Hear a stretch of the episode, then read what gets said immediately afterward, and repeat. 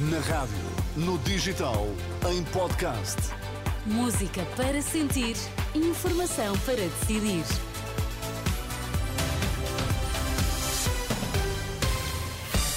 Atualizamos agora a informação com a Liliana Monteiro. Olá, boa tarde. O Papa pede para não se esquecerem também os conflitos em África. António Costa acredita que a extrema-direita não vai levar a melhor nas legislativas.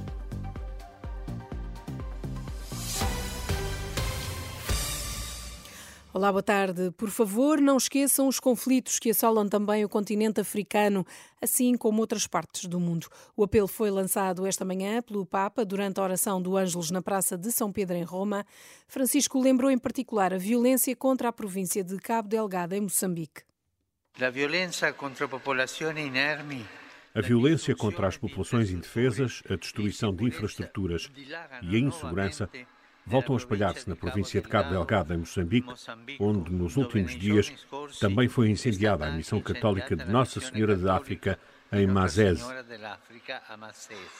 Rezemos para que a paz volte àquela região martirizada. O Papa sublinhou também a grave situação humanitária que se vive no Sudão ao fim de 10 meses de conflito instalado no terreno. António Costa está convicto que Portugal não vai escolher a extrema-direita para governar o país.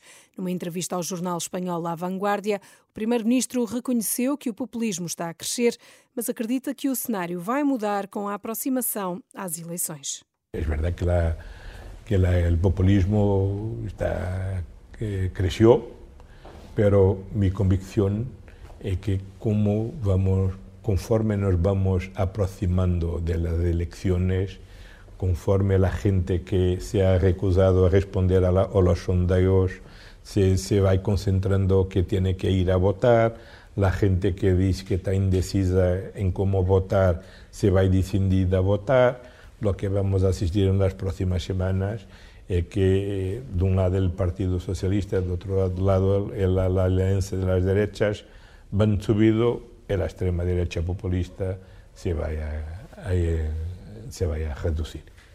Ainda nesta entrevista, Costa foi confrontado com a investigação judicial que levou à sua saída do Executivo.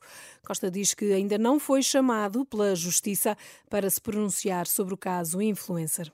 A Associação Sindical dos Juízes está em defesa do juiz do caso da Madeira, depois de várias críticas públicas e políticas e de um comunicado da Procuradoria-Geral da República a contestar a não consideração dos indícios e a libertação de três arguídos. A Associação vem agora dizer em comunicado que são impróprias todas as manobras vindas de onde vierem, visando descredibilizar publicamente o juiz. Reunida em Conselho Geral da Associação Sindical dos Juízes, Acrescenta, acrescentam então os juízes que os casos judiciais não são guerras entre sujeitos processuais, nem decidem, nem se decidem, aliás, nas páginas dos jornais ou em programas da comunicação social.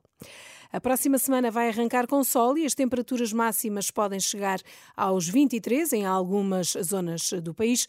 É o que adianta o Instituto do Mar e da Atmosfera.